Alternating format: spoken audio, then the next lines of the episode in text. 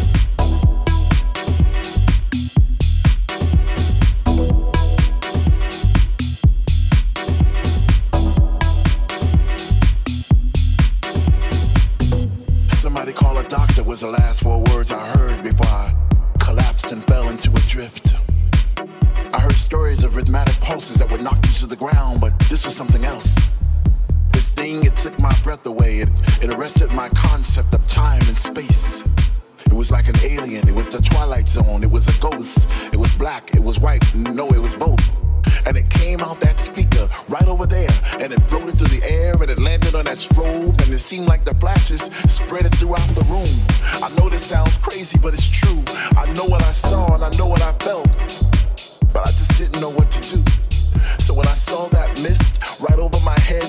I looked at it close, it was blue and then red, and all of the colors of the rainbow and in between.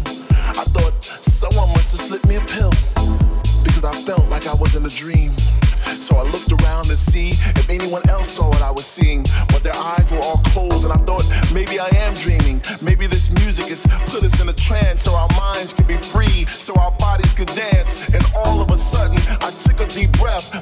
filled my lungs and took the breath I had left.